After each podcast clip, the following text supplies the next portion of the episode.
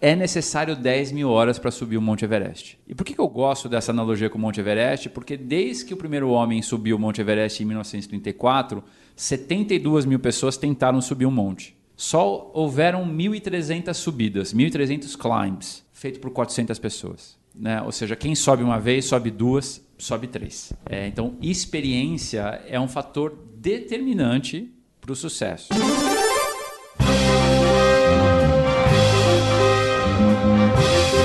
Eu sou Paulo Silveira. Eu sou o Rodrigo Dantas. E esse é o Like a Voz.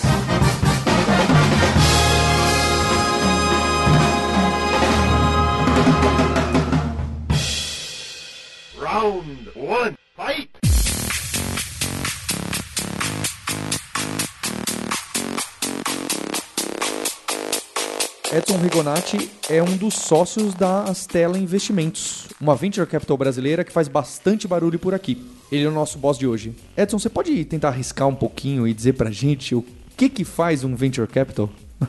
Pergunta difícil essa, viu? Faz muito tempo que eu tento ajudar meus filhos a entenderem o que, que o pai faz.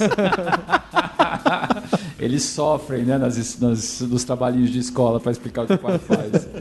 Cara, assim, basicamente um, um fundo de venture capital é um é uma instituição que investe em, em, empresas nos seus estágios iniciais, né? aqueles estágios onde tudo é muito incerto.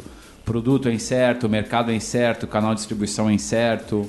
É, e acho que a premissa básica por trás do venture capital é, além de colocar dinheiro na empresa, é ajudar um empreendedor a, a, endereçar os desafios dessa jornada, que são inúmeros, né? E vocês dois sabem muito bem desses percalços. Cada venture capital acaba se especializando de um, um pouco mais à esquerda, um pouco mais à direita, no, em relação ao tamanho e momento das empresas.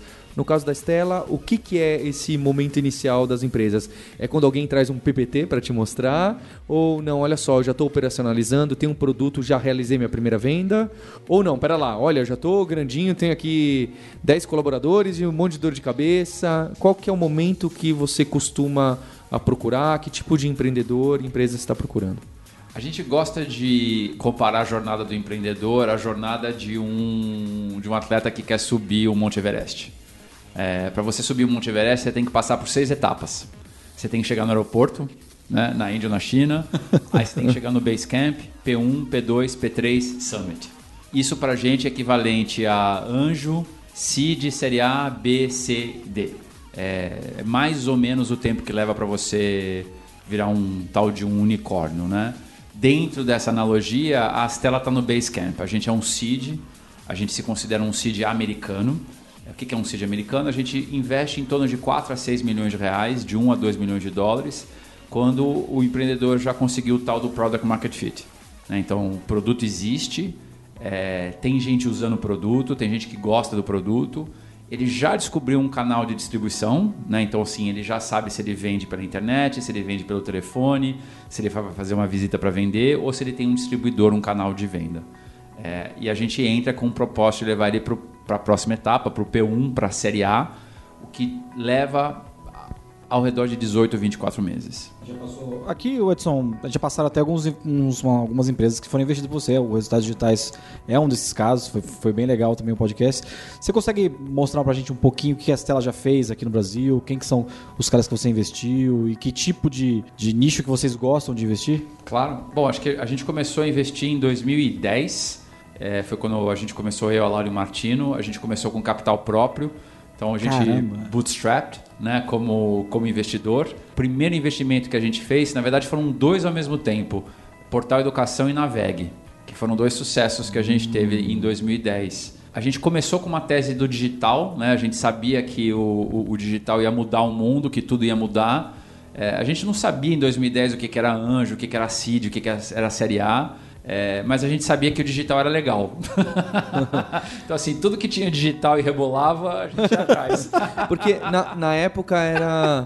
Vocês até consideravam o não digital. Poderia aparecer, se tivesse. Não, na época a gente já sabia que a gente queria Ótimo. fazer coisas ah, tá. digitais. Por quê? Porque a gente sempre soube que o digital ele traz três. Tem três coisas que o digital pode fazer. É, e vocês dois conhecem maravilhosamente bem. Né? A primeira delas é me permite conquistar um cliente mais barato do que quem está no mundo offline. Né? Então, quando eu tenho algum tipo de conversa digital, meu custo de aquisição é menor. Então, assim, é- essa é uma tática de ataque que o digital permite.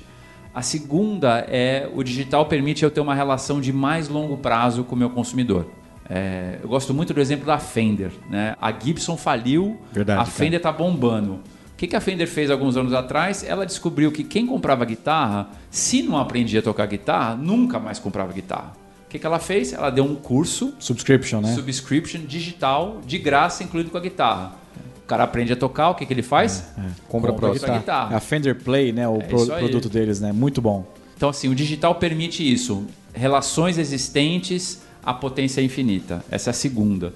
A terceira coisa que a gente sabia que o digital fazia é o digital ele quebrava cadeias produtivas. né? Então, no mundo antigamente, onde para montar uma, uma rede de hotéis eu precisava investir bilhões em prédios, é, precisava, queria ter uma frota de táxi, precisava investir bilhões em carros, é, o digital já estava começando a quebrar isso. Né? Você permitiu usar uma infraestrutura, uma cadeia produtiva existente e entrar em mercados que antes eram proibitivos.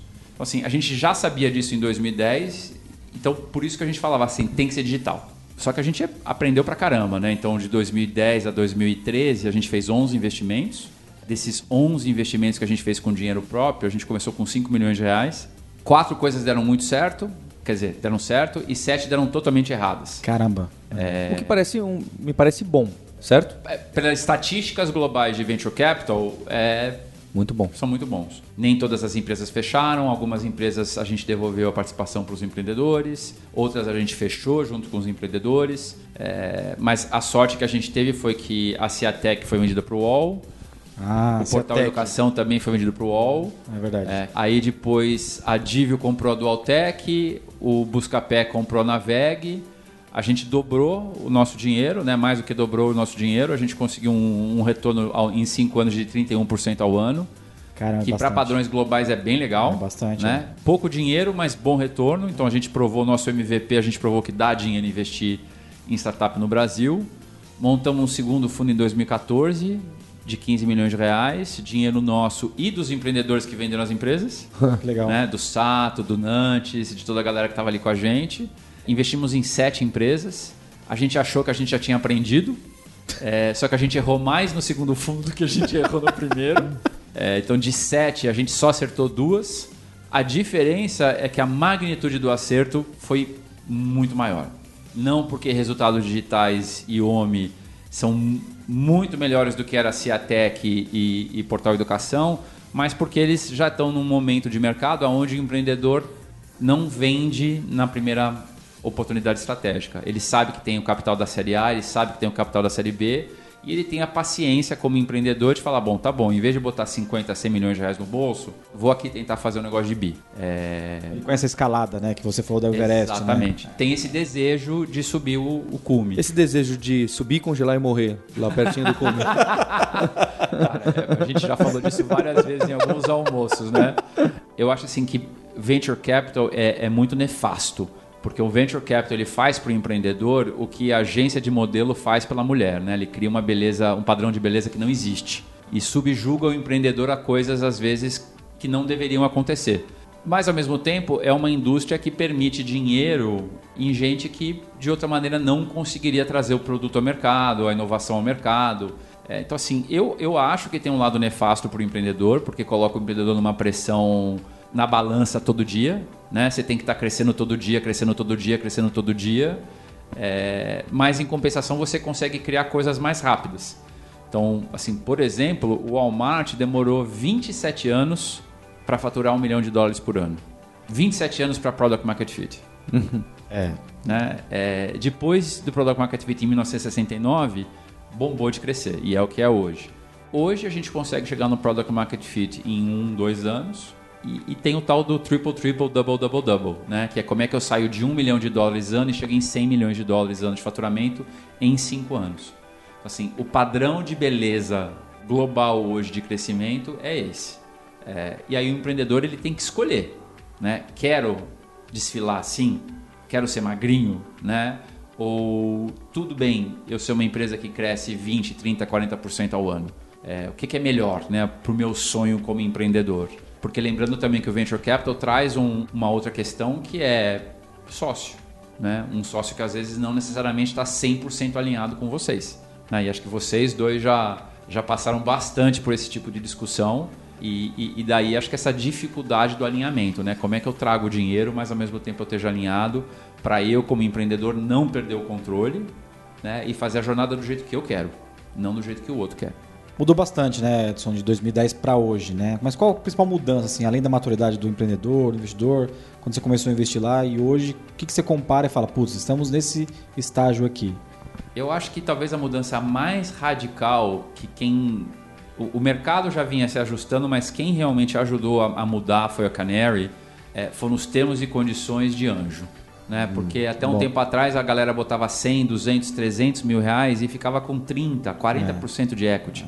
E aí agora tem a Canary que meio que padroniza essa coisa como no mercado americano, que é 1 milhão, 1 milhão e meio de reais por 10, 20% da empresa. É, aí eu acho que né, traz a gente para um, um padrão de mercado legal para o empreendedor que deixa oxigênio para a subida inteira, né, para as diversas rodadas. Então acho que isso é, é, muito significativo. A outra coisa é que a gente tem uma cadeia produtiva. Pode não ser igual São Francisco, pode não ser igual Nova York, mas é melhor do que Paris. É melhor do que Sydney na Austrália. Né? São Paulo já é o 12 segundo ecossistema de startups no mundo. Olha só. Sendo que as cinco primeiras são cidades americanas. É. Eu acho que a vida do empreendedor hoje é bem mais legal do que quando vocês dois começaram. Hoje tem, hoje tem acesso mesmo, né? Você tem acesso, né? Para cases bons, não vai faltar o, o deal, né? Não vai faltar, né? Não. Edson, tem esse, não sei se mito, mas a gente sempre fala, eu gosto de falar que os investidores procuram mais bons empreendedores e boas empreendedoras do que a empresa e o mercado em si, claro, né? Uma relação de, de prioridade. Então, o que, que você enxerga de de, de soft skill ou de característica que esses empreendedores que você investe têm que te chamam muita atenção e que é bastante importante para as Stella Investimentos dar uma olhada nesse, nessa empresa? Bom, vamos lá, vamos contar o que a gente sabe do ponto de vista científico, tá? Quando a gente olha a gente tem muito dados hoje em dia, né? De, de, de, do mercado americano principalmente, chinês e alguma coisa já de Brasil. Um, a gente sabe que na média a idade dos empreendedores no ano de fundação, os empreendedores de sucesso no ano de fundação é 38 anos de idade. Tira Bill Gates, tira Mark Zuckerberg, que são cisnes negros, e eu já vou falar um pouquinho desses cisnes negros, é necessário 10 mil horas para subir o Monte Everest. E por que, que eu gosto dessa analogia com o Monte Everest? Porque desde que o primeiro homem subiu o Monte Everest em 1934, 72 mil pessoas tentaram subir o monte só houveram 1.300 subidas, 1.300 climbs, feito por 400 pessoas. Né? Ou seja, quem sobe uma vez, sobe duas, sobe três. É, então, experiência é um fator determinante para o sucesso. Experiência do quê? Ou do mercado, ou eu conheço a dor muito bem, e aí eu consigo programar aquela dor, ou eu conheço muito bem da solução. Sou programador, como o caso do Mark Zuckerberg e do Bill Gates, desde os 9, desde os 10 anos de idade. Quem estudava em Harvard já não aguentava mais ouvir tal daquele aplicativo, porque ele, o, o Mark Zuckerberg fez vários aplicativos em Harvard antes de fazer o Facebook, né? Sim. É, então, assim, você precisa ter rodagem de alguma coisa, 10 mil horas de alguma coisa. Então, assim, acho que esse é o número um. Número dois, a gente sabe que, na média, os empreendedores que dão certo têm mais dois co-founders, time de três. É o hustler, o hipster e o hacker. É isso aí. É. Solo founder dá certo quando é muito velho. É, e mais de três, quatro founders começa a dar muita briga. Né? Raro. É, tudo isso, de novo, não é determinístico, né? são grandes medianas. Terceira coisa importante: esses caras todos têm uma forma de ataque que o incumbent não sabe brigar. Né? Então, é um mongol atirando de arco e flecha em cima do cavalo que o romano não tem ideia da onde vem a flechada. Uma baita analogia, né? Cara? Então, assim, essas são as três coisas que a gente busca. E acho legal você falar disso, porque é determinante no investimento, né? Assim, não, não adianta nada você ter um bom mercado se você não tem alguém para executar, é, para construir um bom produto, para construir um bom canal de distribuição. É, então, é, essas são as três coisas determinantes que a gente olha: experiência, time e algum segredo, né? É, de preferência no canal de distribuição. O cara sabe vender de um jeito que ninguém mais sabe. Interessante isso. E isso, inclusive, por uma visão de investidor anjo, é uma coisa que você acha que o investidor também tem que olhar. Né? Acho que agora está mais maduro, mas tem que olhar também. essas 10 mil horas. Eu gostei bastante da analogia das Total. 10 mil horas, né? É isso aí.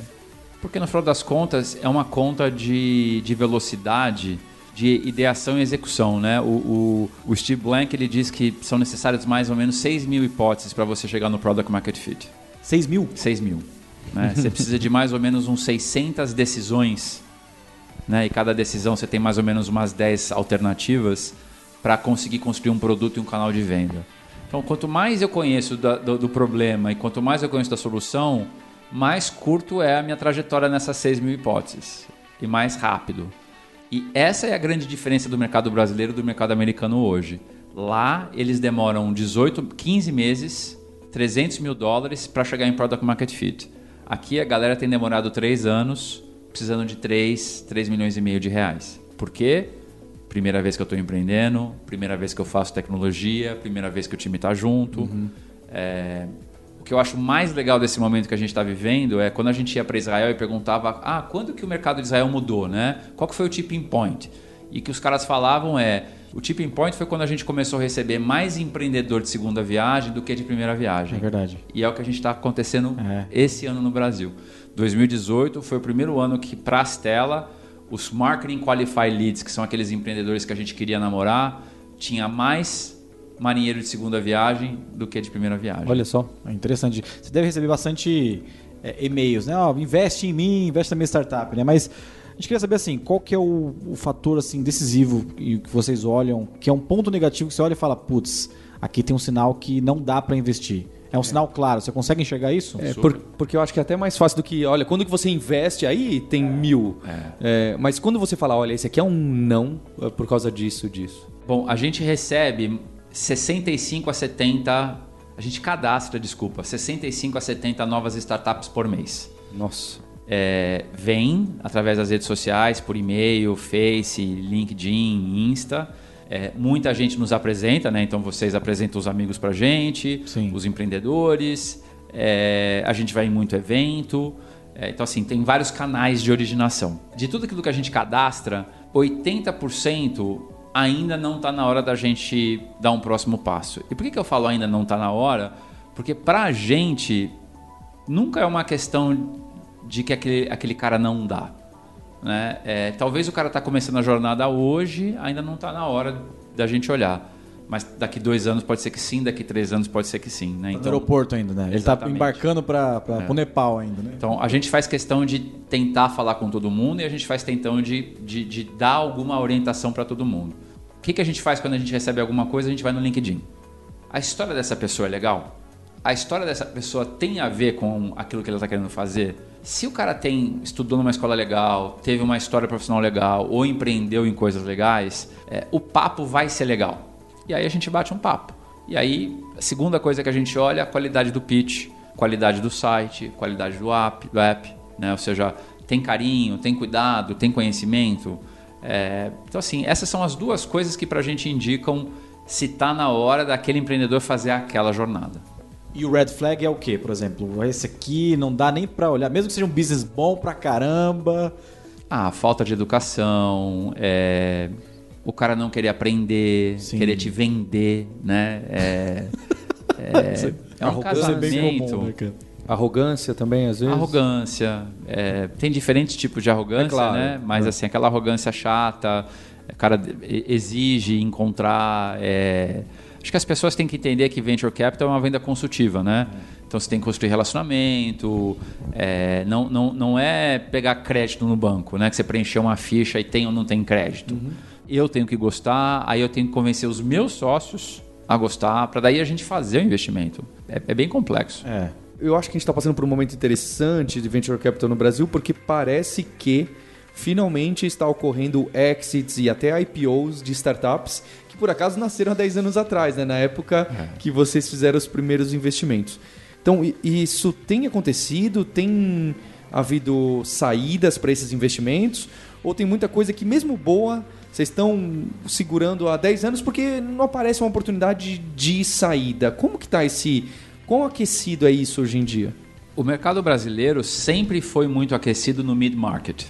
Eu tenho um post no, no, no Medium e no Quora que a gente mantém lá um log de todas as transações de tecnologia nos últimos 15 anos. E as pessoas sempre ficam de queixo caído quando vem a quantidade de transação de empresas de tecnologia no Brasil. Então, assim, transações de 30, 50, 100, 200 milhões de reais no Brasil são, são corriqueiras. Eu, eu- eu já li esse post. Eu acho fera mesmo. É, o que está começando a surgir é a oportunidade de saídas de bilhão. Né? Então a Didi comprando a 99, o IPO do PagSeguro e da, da Stone. É, a gente fez um evento o ano passado junto com todos os fundos, né? a gente, a Kazek, Monax, Redpoint, é, junto com Morgan Stanley e Axel, um evento na Nasdaq. A Nasdaq segue 40 startups brasileiras para um potencial IPO em 2020 e 2021. Olha só. Então, assim, Interessante isso, hein? Super. Sempre teve saída de M&A no Brasil. O problema que a gente tinha é nenhum dos empreendedores que eu investi e venderam a empresa res- aceitou o convite da Exame para ser capa. Porque a gente tem medo de segurança e a gente tem medo dos primos. É verdade, é verdade. Ninguém gosta de falar no Brasil que é rico, né? É feio a gente falar no Brasil que você é bem sucedido. O americano bate no peito, né? É, então, assim, a gente tem mais uma questão com sucesso do que com fracasso. Que eu acho que está ao pou- aos poucos mudando. Então, a gente continua tendo M&A como base. A gente tem cada vez mais saídas intermediárias entre as fases. Então, o anjo geralmente sai na série B. O seed geralmente sai na série C. né? Então, assim, essas rodadas de 20, 60, 100 de dólar traz muita liquidez para o mercado. E já tem, a gente já tem uma safra de anjos que ganharam muito dinheiro Verdade. Né? É, então, One- a galera do One VC, os meninos do Iporanga, é, aquela galera que foi anjo do Quinto Andar, do Jim Pass, é, assim, todo mundo já tem uma safra de gente que ganhou dinheiro como anjo. Então, a gente tem essa liquidez intermediária e tem o sonho do IPO. É, e é legal você falar, citar o a Iporanga, o OneVC. Eles também estão retribuindo aquilo que, que foi a história deles, né? Então eles estão investindo em várias startups. Total. E, e a gente conhece essas pessoas, eles estão investindo com muito critério também. Usando um pouco do, putz, é um cara que já empreendeu. Então, acho que o empreendedor, quando vira investidor, ele vira tão qualificado para investir numa startup quanto um investidor, né? Isso aí. E a gente tem aqui na sala um exemplo vivo de saída, né? Porque a Vind comprou a Smart Bill. Olha só. É verdade, é verdade, é verdade. E, e, Edson, eu acho que eu queria entender um- uma coisa que eu sempre acho curiosa nesse mercado de venture capital, que, que imagino que seja assim em tudo que é país. Mas agora que no Brasil tem venture capital que nasceram aqui, como a Stella e as outras que você citou, né? Iporanga, o OneVC, a, a Canary, né? Redpoint, Kazek, Monax. Por que, que todo mundo se conversa quando investe? Eu sempre vejo, olha, tal, investindo, teve o Series A. E aí são quatro. Sempre tem quatro. Parece que todo mundo almoça junto É um todo clube, dia e fala: que é um clube. essa aqui, quem de nós, quais quatro de nós aqui vamos investir nessa? Por que, que isso acontece? Mas não é só no Brasil, tá? Você vê lá fora, todo round um pouquinho maior participa uma, uma galera. Por que, que ele não fala, não, pera lá, isso aqui eu não vou contar pra ninguém, ou não vou querer que ninguém entre, vou dar cotovelada e pegar sozinho. Qual que é a lógica por trás disso? É, acho que tem uma loja de. uma lógica de bando, né? É, natural do ser humano. É, até porque como a gente lida com coisas arriscadas, é, é, como investidor, seja anjo, seja venture capital, a gente vive correndo atrás, ou fugindo de dois medos, né? O fear of missing out e o fear of being the only asshole. o fear of missing in. Você quer ter tudo menos esses dois trouxas. E, aí você acaba fazendo coisas com os outros. Mas assim, brincadeiras à parte, eu, eu acho que se explica um pouco pela diferença de estágios, né? Então assim, eu sou mais seed, a Kazek Monax Redpoint mais série A, a Canary é mais pre-seed. Então assim, a gente começa atuando em estágios diferentes, esse é um motivo. Segundo, a gente dificilmente tem dinheiro suficiente para levar todo mundo até o topo. Então você precisa juntar né, dinheiro. E tem uma terceira coisa que eu acho muito relevante é nem todo mundo tem todas as especializações dentro de casa. Um conhece mais de SaaS, o outro mais, mais Isso, o outro health tech, o outro vende varejo. É, então, assim, é- essas complementaridades além do dinheiro, eu acho que são muito ricas para o investimento e para o empreendedor. E existe essa, essa concorrência, assim, puta, fiquei sabendo que fulano vai investir em tal. Você...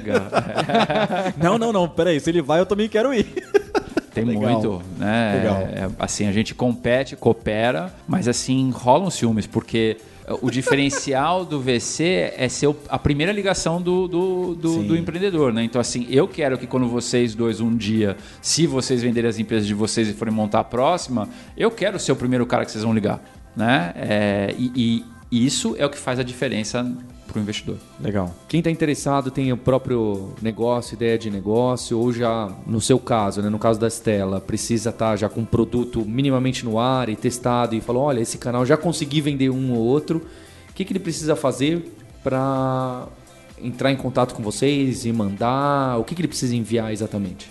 Ah, eu- eu acho que é sempre legal começar com um pitch, né? A, a- a ideia do pitch é, é um cartão de visita. Ele mostra para a gente qual que é a- a- o entendimento daquele empreendedor em relação ao negócio, o entendimento daquele empreendedor em relação aos desafios e ao que ele busca. É, então acho que um, um- um pitch costuma ser o, o aperitivo da relação, né? E se não é o pitch, talvez um, um elevator pitch por e-mail. Acho que no mínimo um ou dois parágrafos onde o cara descreve é, qual que é a dor que ele está resolvendo, como que ele resolve, como que ele vai ganhar dinheiro e por que, que ele foi pra escolhido por Deus para fazer isso.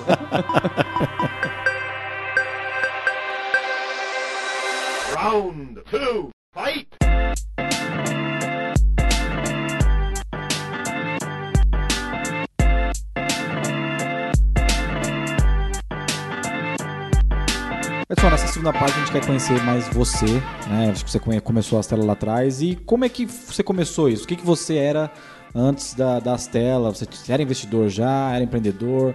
Conta um pouco desse início aí. Claro, é, eu comecei como músico. é, eu tinha uma banda de thrash metal. A piada é que eu tinha cabelo. Eu comecei profissionalmente com 17 anos numa banda que chamava Sacred Curse. É, a gente chegou a gravar um disco ali em 90. Cara, que história curiosa, cara. na época, não é da- na época de vocês, né? Mas na época do Aeroanta, do Dama Choque, é, Café Piu Piu, eram os lugares que a gente tocava aqui em São Paulo. É, depois eu fui trabalhar com meu pai, minha, minha família é do varejo. é, e quem nasce em família varejista é escravo desde muito cedo, né? Então eu trabalho desde os 5 anos de idade. Vai lá ajudar no caixa, menino. Exatamente, estoque, Natal. Você foi assim também? Não, não, não foi.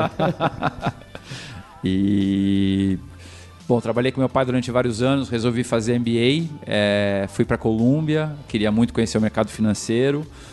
É, Colômbia é uma, um- um- uma escola especializada no mercado financeiro, né? É, mas acabei de última hora é, recebendo um convite para trabalhar na Lucent, que há 20 anos atrás era o Google. É, na época da bolha da internet, né, as duas ações que bombavam era Netscape e Lucent. E fiquei lá na Lucent dentro do Bell Labs, que é o centro da inovação americana. Né? A gente tinha dois fundos de venture capital, um que só olhava para dentro do lab, outro que olhava para fora.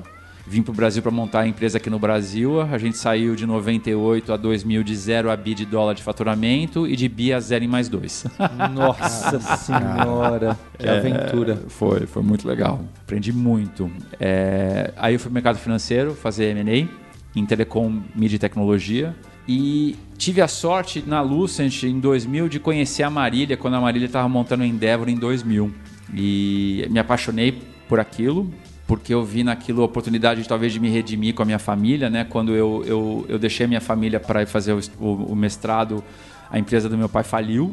É, e aquilo doeu muito, né? E eu fiquei muito tempo com aquela coisa de, puxa, o que, que eu deveria ter feito para não deixar aquilo acontecer com a minha família? E eu vi na Endeavor um pouco dessa, dessa sensação de rendição, sabe? De, de tentar falar, puxa, tá aqui uma maneira de eu devolver para o mundo aquilo que eu não consegui ter.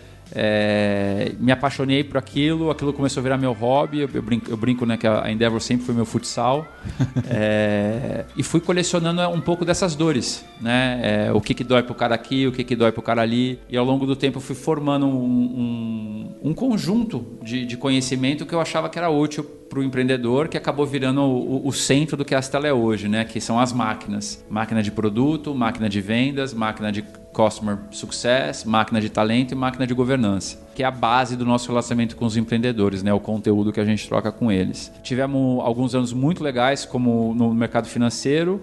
Até que um dia a Laura, que era minha sócia no banco, falou: Poxa, vamos montar alguma coisa, né? Seria tão legal se a gente tivesse o nosso fundo, em vez de ficar ajudando os outros fundos a ganhar dinheiro. e aí em 2008 a gente deixou o banco, a gente achou que fosse ser fácil captar, como todo empreendedor. Passamos dois anos tentando captar um fundo, não conseguimos absolutamente nenhum centavo. Olha só. E aí em 2010 a gente falou assim: ah, quer saber de uma coisa? Vamos, vamos bootstrap, vamos com o nosso próprio dinheiro. E foi que começou. E qual que você define que é o seu papel do dia a dia? É ficar de olho para encontrar empresas? É conversar com as investidas? O que, que toma mais tempo? Ou até desenhar essa máquina de decisão, as teses que vocês seguem? Bom, um fundo ele é um, um three-sided marketplace. Né? É, a, a gente está no centro de, de três stakeholders: o empreendedor, o investidor e o comprador. né? Então, assim, a nossa função de vida ela só se completa quando essas três coisas se encontram. Então tudo fica mais complicado. Tudo. Né? Então, assim, eu tenho que ter três máquinas. Eu tenho que ter a máquina de originação do empreendedor. Então, eu tenho que ser um objeto de desejo para o empreendedor para eu ser a primeira ligação. É, a primeira ligação faz muita diferença no retorno, porque a, a segunda ligação já é mais cara que a primeira. Exatamente. Exatamente. Então eu, eu tenho que ser um objeto de desejo pelos empreendedores, é por isso que eu estou aqui, né? É, para ser um objeto de desejo para vocês dois e para os ouvintes de vocês. Eu tenho que ser objeto de desejo dos investidores, que podem escolher a Kazek, a Monax, a Redpoint, a Canary e resolvem investir em mim. E eu tenho que ser objeto de desejo do cara que ou quer comprar uma ação na bolsa ou que é uma grande empresa e quer comprar uma empresa de base tecnológica. É, então o, o trabalho ele é muito gerenciamento dessas três coisas, mais o dia a dia de dentro de casa, né? Porque a gente é uma empresa. Então eu tenho sócio, é, eu tenho briga de sócio, é, tudo aquilo que todo mundo tem, né? É, então é, essas quatro atividades elas, elas dominam o dia a dia e é mais ou menos 20, 25% cada uma delas. E a rotina como é que é? É uma rotina como se fosse empreender mesmo, responder, fazer follow-up com deals, é, ir atrás de oportunidade. Tem uma rotina maluca ou você tem uma rotina eu planejo no domingo à noite, segunda-feira já sei o que vou fazer, terça, quarta, quinta.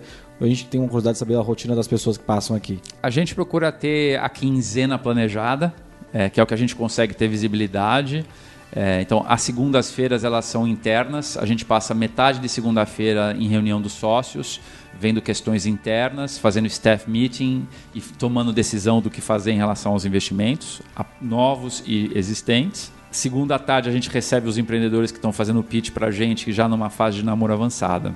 O resto da semana ela é dividida em, em- em períodos com investidor, com empreendedor, com potenciais parceiros, outros fundos é, e tomando conta, do, ajudando né, as empresas do portfólio.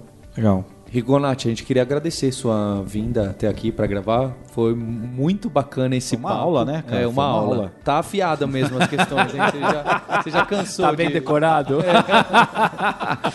Não, eu que agradeço o convite. É, eu acho muito importante frisar que vocês para a gente são uma referência, né? Quando a gente, a gente vem com essa coisa do, do playbook, que é o nosso podcast há um tempinho. Tá aqui o link, tá o link na página para quem quiser conhecer. E a gente se espelha muito no que vocês têm feito, né? Então é muito legal estar aqui. E a próxima é vocês lá. Ótimo, Tá legal. Ótimo. Obrigado, Edson. Obrigado. Um abração. Um abraço.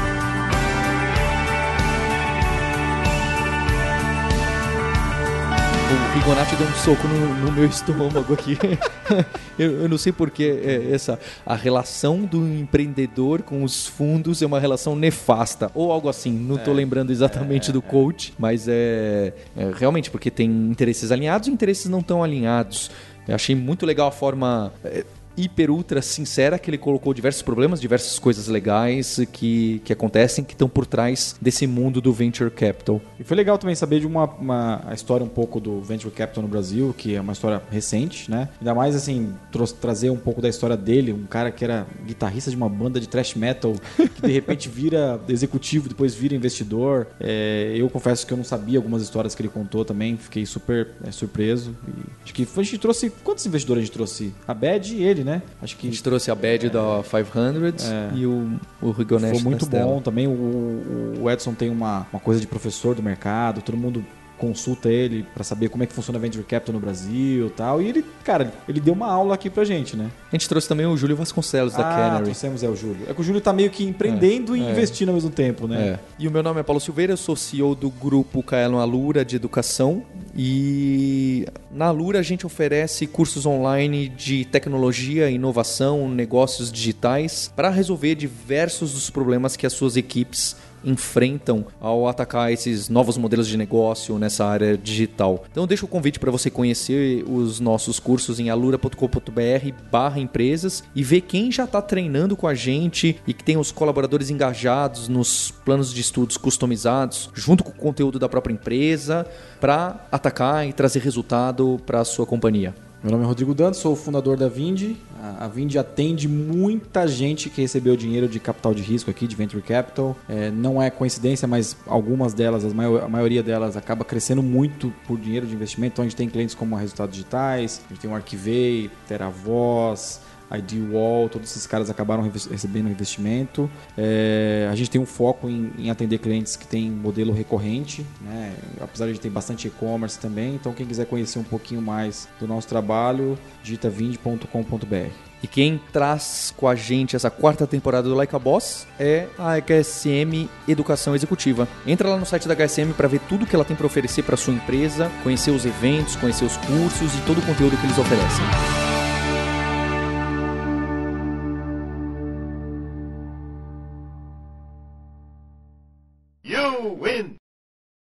Este podcast foi editado por Radiofobia, podcast e multimídia.